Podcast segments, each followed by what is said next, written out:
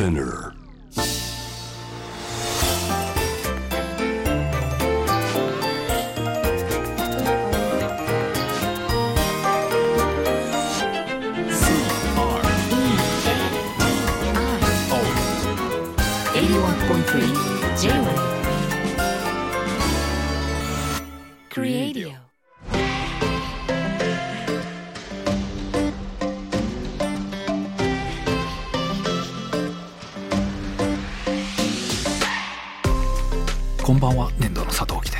んばんはクリストモコです。デザインを音で楽しむ J-Web クリエイディオスタートです。よろしくお願いします。えー、ふふふさんからいただいてます。はいはい。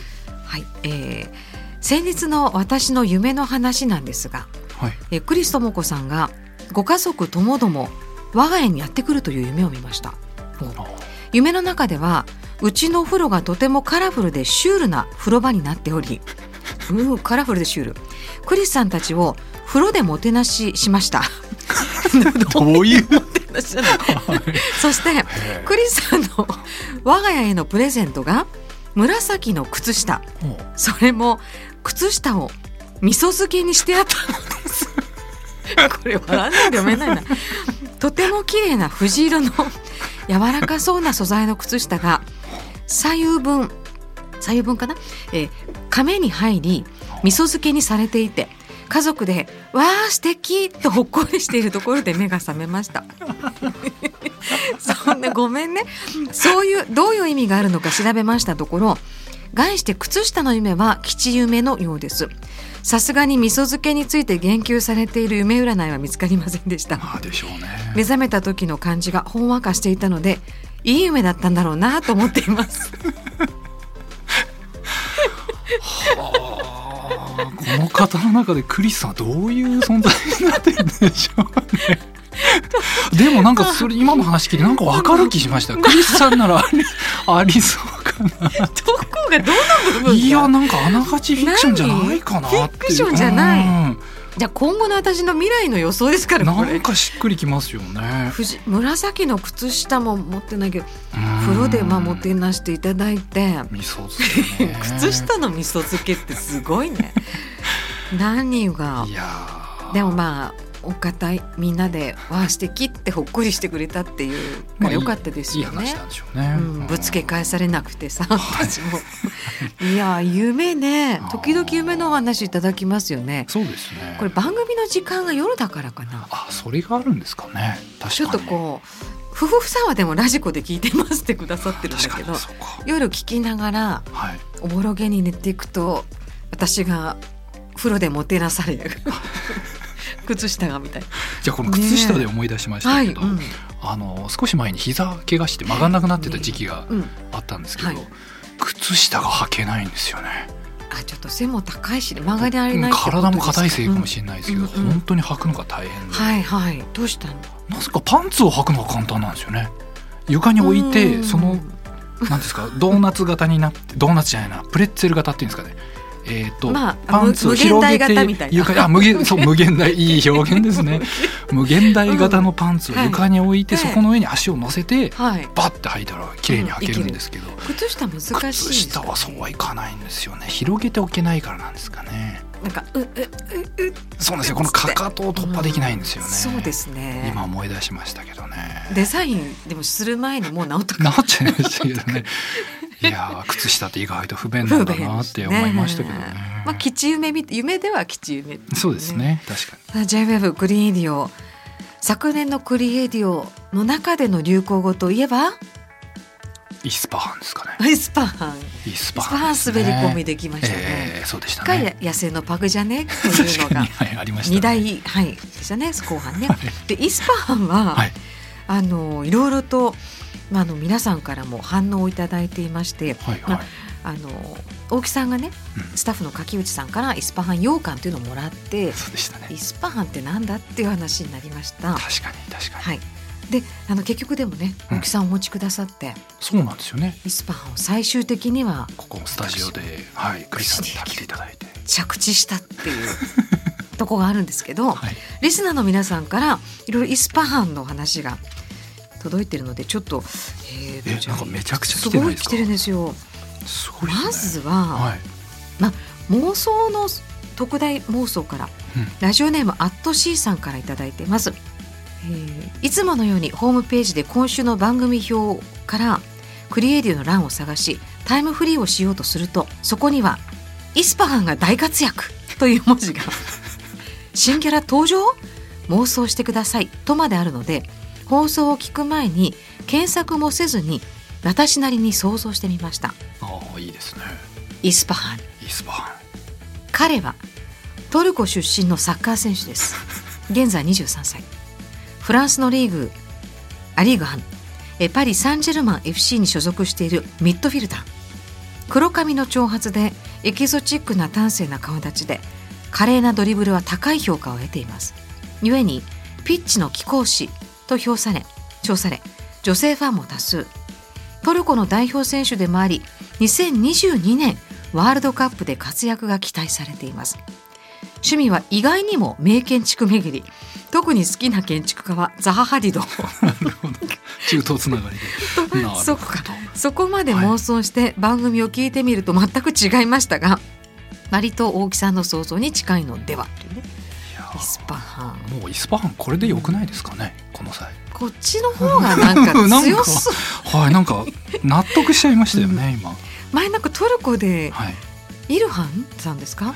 選手かっこいい選手いましたよね。はい。前にって失礼ですけど日あの活躍日韓でしたかね活躍されて大人気でしたね。うん確かに。イルハンイスパハンちょっと近いもの。ああその影響なんですかね、うん、彼はイスパハンは来年のワールドカップでまあ活躍が期待されているっていうなるほど。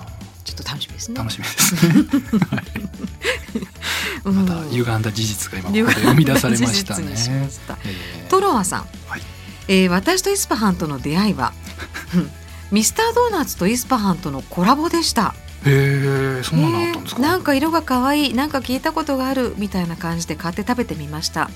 で2回目がお二人が食べたイスパハン羊羹、えーまた箱の見た目が可愛くて気になって買って食べたらすごく美味しい。期間限定だったのでもっと買っておけばよかった。と思っていたら、えー番組でこのイスパハンへの道が始まりお二人と同じく本物のイスパハンを知らない私は今イスパハンに興味津々ですというね。なるほはあはあ、ちょっと食べてみたい。どドーナツもあったんですね。みミスドにあったんですね。すごいですね。今イかなりメジャーなところ。メジャーなんですかね意外と。いつだったんだろうね。気になる、過去に一度イスパハンがうん、もう一枚のピボーテ T さんからはい。イスパハンですがラジュレさんでも販売しています。うんうん。へあのマカロンとかでもね有名な。え、うんうん、味は主にバラとフランボワーズだと思いますが派手派手しい見た目に反してお味は上品です例えて言うなら髪をくるくるに巻いてメイクバッチリ。ピンクのブランド服とアクセサリーを身につけた名古屋城が名古屋のお嬢さんが。うん。実は貧困法制で清楚な名家のお嬢様だったみたいな感じです。ぜひお召しお試しあれというね。ははあ、はあはあ、マイスパーもなんかいろいろ反響を皆さんねくださっている中あはい。質問が来ていたので、はい。えー、と大木さんのデザインの商品は大木さんがネーミングするんですか？デザインあこれは失敗したなと思うことありませんでしたか？というね。あーこれイスパーまあネーミングっていうところからかな、ああー。大木さんはあはい。最後どういう時にネーミングしたりされるネーミング、特別したいわけじゃないんですけどね。こう言っちゃのだってなんですけど。この間の組ネームなかったですよね。あそうですね。とうとう名前のない組とか発とうとう名売し。ちゃいま前がしたしないまま面白かった最近だとあのゼブラのボールペンでブレーンとかってブレないからブレーンみたいなそのまんまのケースがわかり多いんですけどね。ううん。ん。まあ、多分その、うん。うんとデザインのジャンル的にはいその商品名によって売り上げが左右されるっていうケースが少ない方なのかなっていう気がしますね。家具とかってはいあの椅子の名前がこれだから買うみたいな人ってあんまりいないですよね。なのであんまりないですけど、うん。例えばどこかレストランのインテリア設計したら、レストランの名前まで一緒に考えてくださいみたいなケースはちょっとブランディングあっていうそうですね。そういう感じではありますけどね。そういう時ってなどうや何からひらめくダジャレじゃいきにくいですよね。ダジャレってわけでは まあダジャレ専門じゃないけど、っぱりそこのブランドのコンセプトというか、テーマをそのまま名前にしちゃうケースが多いですかね、うん一番最初にデザイナーとしてスタートしたうん時にあの依頼された仕事が、はい。あのフランス料理店だったんですけど、はい、品川立会川っていう駅の近くで、うん。で中学の時の友人がお店を出すっていうことだったんですけど、うん。もう予算が全然なくて。う。ん。布で覆っちゃってキャンバス地みたいな布で覆って、内装もあの椅子とかその家具も全部うん。もう拾ってきたような安い家具を、あの使うためにその上にカバーをこうつけて、はい。同じ生地を使ってさらに生地が残ってたのでそれを切って、うん。えーショップカードにしたりメニューにしたりっていう布を 400m 使い切って一つのお店をデザインしたんですけど、そのお店はキャンバスっていう名前にしましたそうでしたね。ね。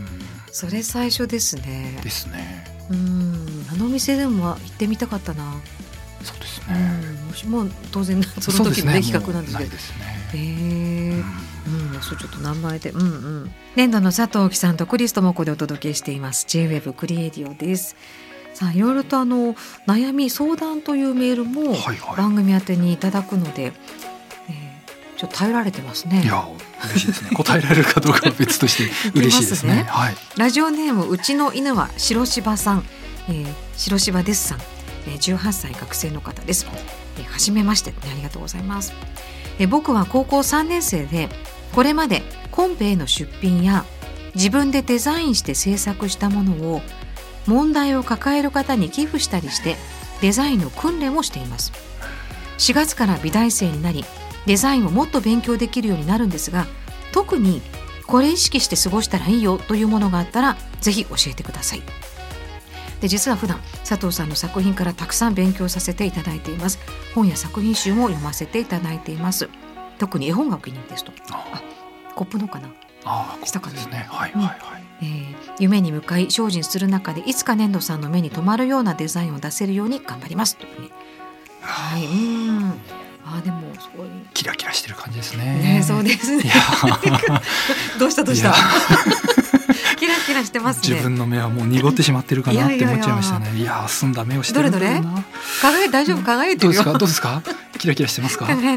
はいさ美大もでも入ること決まっていていいですね。デザインを勉強したいって早くからこう意識されてるんですねここからね。ごいですようねん。コンペとか出してるんですね高校生で。本当ですうねん。でちゃんとコミュニケーションも他の方とデザインを介して取ろうとしてねはいはいやってらっしゃる。意識して過ごしたらいい？大木さん。はこれを意識して過ごした方がいい。18歳ですよね。これから大学生か、うん。そうですよね。大木さんもともと建築家建築学科ですねうーん。多分学校のことを意識しすぎない方がいいんでしょうね、うん。きっと。あの学校の先生が言うことがすごくこう重かったりとかはい。他の生徒の成績が気になったりとか、うん。意外とそういうものにこう縛られちゃうケースがあってそれってすごいもったいないなって思うんですよね。あんまり先生の言ってることはあ無視しろとは言わないですけど なんでしょうね、え一度受け止めて、えー、となんとなくこう認識というか理解はしつつうんそそんなにそうですね。自分の中に入れる必要はないかなというか自分で今日吸収しすぎない方が案外うまくいくのかなっていう気はしますけどね。なるほど、うん。主席の意見がすごいですね。違う違います違います。そういうことではいないんやいやじゃないけどでもまあ聞きすぎて真に受けて でもこうすごく目標がはっきりしてらっしゃるからはい。あの逆にそこばっかりにこう6トンしない。でいろいろ見るといいっていううん、だから専門性もんそんなに高めなくていいって僕も18歳うん19歳ですよね。気にしなくていいんじゃないかなっていう気はしますけどね。むしろ何か自分がとは関係ないジャンルとかは世界のものをどんどん吸収しちゃった方がいいと思うのでなんか美味しいまずいとか言わずにとりあえず口に入れてうん。咀嚼して飲み込んでみてみたいなことをどんどんやっていっちゃってそれが美味しいかまずいかとかなんで美味しいかとかっていうのは、うん。まあ、20代後半で時間かけて考えればいいかなっていう気がするのでもう超雑食で変色なく 食べ食べまくるみたいな。なんかすごい変色ですよね。普 僕は段パニーニ派なのに。言わないで。びっくりさん言わないで。僕は変色ですけど。デザインにおいては違うよってことでしょ。そうなんですよね。だからやっぱり20代30代うん。40代になっていくにつれて、うん。自分と違うジャンルのものってなかなかこう、食べる機会が減ったり逆にそうですよね。ちょっと億劫になっちゃうんですよね。でうんだし吸収率が減ると思うんですよねあもう多分うん10代20代の子は何でも栄養になっちゃうんで、うんね、赤ちゃんが何でも口に入れる感じですよね、うん。とにかくいろんなものをこう情報として入れちゃえば、ね。うん。そうですよね。そうか。もっとなんかもっとっていうかもう今まだ高校生でいらっしゃるけどそういう社会に出ていろんななんか人と話したりうんするとその勉強とかそのデザインのことははいはい。おそらく気持ちがあるからやっていかれると思うんだけどそうですよね、その話を全然違う社会性をもっと一緒に身につけていくとうん後々技術があった時にうわっと社会で、あそう。そう技術って身につくんですよ結局、うんうん。うんで学生の時に成績がいい子、うん。その評価される子っていうのは、技術がちょっとこう早熟というかスキルが早めに身についた子っていうのが評価されがちなんですけど、その技術って普通に社会人になったりすると、うん。半年1年ぐらいでパッと身につくんで、ああまり気にしなくていいんだろうなと思いますけどね。うん。あでもすごく楽しみですね。いやーいいなうん。羨ましいですね。いいなちゃんとこう大木さんのも読んでらして吸収してるっていうのも。いや僕の方はあんまり内容がないんで読まない方がいいかもしれない。ですごいみんな、うん消化に悪い本です。私の周り結構読んでますよ。私も本当ですか？僕あのクライアントと初めましておはい。客さんとお会いして、ええ。本とか読んでますって言われるとすごい申し訳ない気持ちで、な なんか脇汗がじわっと出るようななんでしょうね。ああれ読まれちゃったかみみたいな。読んでるでしょ。出してるんだうからみたいな。いやいい本たくさんある。そうそうそう。ねというね、はい高校3年生とか大学1年生ぐらいですよね、クリスさんってどどんな感じだったんですか、私どんな感じでしたか？はいいやでもね私割とう ん一直線型でしたね。一直線。だって受験ももう1個って決めてそこしか受けなかったし。このぐらいの年齢の時って結構不安多くないですか？今思うとなぜ不安に思ってたのか分かんないようなこといや不安は絶対ありましたよですねよねでもなんか決めたことに関してはあんまり不安揺らがなくて。でも大学に入ってからははい。高3もそうかな。もうそのその後学校どうしようっていうのが決まってからはもう割と社会に出てました、ううん。んもうでも16であのアルバイトしていい年齢だったんですけど、はい学校も,、はいはい。はいもうとにかくあの社会の、まあ、アルバイトもそうだしいろんな人に会ったりはいはい。通訳したりうん。市役所の人に英語教えてすごい一緒にななんかあのご飯会行ったりその後後ログハウスの年賀状が毎年まだ経たないんだっていうぐらいずっと届いたり。でいろんな今思うといろんな人大人に会ってました。もうクリス智子が出来上がってるじゃないですかね、今話聞いてもう大体のクリス智子がもうそこでベースはできちゃってますね。うんでもすごくいろんな大人の人に会ったのがよかったな。ね。いろいろ連れてってもらったしいろいろなんか教えてもらって。あうん。いろいろいろんな選択肢をいっぱい見とくっていうことがこれになれなければダメだとかじゃなくて何でもやって生きていけるんじゃないの？とははい世間を知らなかったから思ってたのかな。そういう強さは変にでもあったかもしれないですね。さっき不安って話がありましたけど、うんはいなんか年その学生の時って1年生の時に不安だったことがうん。2年3年になると全然不安じゃなくなってたり、うん。性質変わったりってあれ何なんでしょうね。大人になるとあんまりそれないじゃないですか、うん。そうですね。それで僕思い出したのがあの、はい。中学1年生の時に、うん学校のトイレでうんこをするのが僕すっごい恥ずかしかったんですよ。来た来た来た来た、はい来ましたねその頃から。なんだけど、うん中学3年生ぐらいになると、うんむしろうんなんか「あうんこ行ってくる」って言って行くぐらい 成長しすぎじゃないですか。急成長を遂げたんですよね、うんそこの2年弱で。あれはなった本当に恥ずかしくて隠れていきたいとか、うん、なんかあの上から誰かに見られるんじゃないかとかすっごい我慢するぐらいだったんですけど。そんな慣れですよ。中3になるとみん単な見せたいぐらい扉開けてやってもいいぐらい何おか、かしいわ。ね、これがね、うん。何なんだろう。ってなんなんかね。うん。うん。あんまりクリスさんそういうのはないですか？トイレネタ？トイレ出たじゃないですけネタ求められどいてるやいやそういうことじゃないですけど。いやどうだっけ？あ学校の私ほら名前が目立ってたんですよね。ああはいはい。だから日本の学校に行ってたからあのもうカタカナの名前だからうん。大体学年他の学年もみんな大体見に来るんですよ。ああいつだあいつだあいつだみたいな。はいはい。あいつだ目線はもう分かってるわけですよね。ででも大体そういうふうにあの言って見てくる人と仲良くなってましたね。で学校一の不良とか「お前お前お前かよ」なんて「あそうそうそう」とか言って。だからなんか「えー、みたいな話し出して。はい「えー、なんかともこちゃん大丈夫?」なんて言って「なんですごい人だよ」って言って。なんかすごい話してみいい人だよっていうのはよくやってました。クリストも出来上がってますね。なんかねもう勝手に決めちゃダメだよって言ってそれはあの勝手に風紀委員やってました。すごいですね。いやすごくないんですけど。J-WAVE グリーンエディオ今夜もお別れの時間がやってまいりましたけども今日ははい。あのアイスパンイスパーンで皆さん。のねはいからあとまああのお悩みで高校さんお悩みというかなどういうことをされてましたか？高校3年生の頃っていうね、うん。あの質問をうちの犬は白芝デッサンからいただいて、はいはい。そうなんですよ。イスパーン、はい。あれなんですよね。うん、やたらといろんな方が持ってくるようになったんですよね。あの会社に。あ あの年末年始のご挨拶とか、はい。うんうん。初めましてのご挨拶とか、うん皆さんイスパハを持ってくるようになってしまってですね 申し訳ないなっていうのがすごくあるんでイすけど。スパンイスパン探せみたいな。ね年度にご挨拶イスパン探せっていう話この間ですね、うん。えー、とイスパハンの、うん。あピエール・エルメのイスパハンのクッキーを持ってきてくれたお客さんがいたんですけど、はい。これもめちゃくちゃ美味しくて あので本物のイスパハンも食べるチャンスがあって食べさせていただいたんですけど、はいひょっとしたらこれまだ仮説ですけど、はい。イスパハンはコラボをすると能力を発揮するやつなんじゃないかな、デザイナー目線来た。いやそうなんですよ。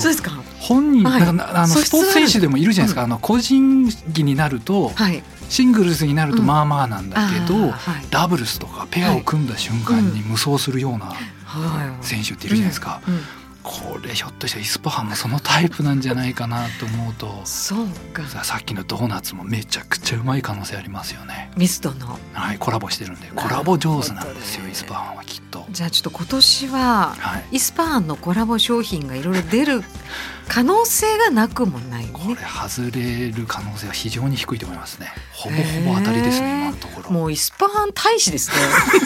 イスパーン評論家にな なれるっていうすごい。はいですね。はい。ちょっと今日はねその辺から、皆さんもいつもあの反応とかはい、あの感想とか、はい。そう今日夢の話とかいろいろ本当ありがとうございます。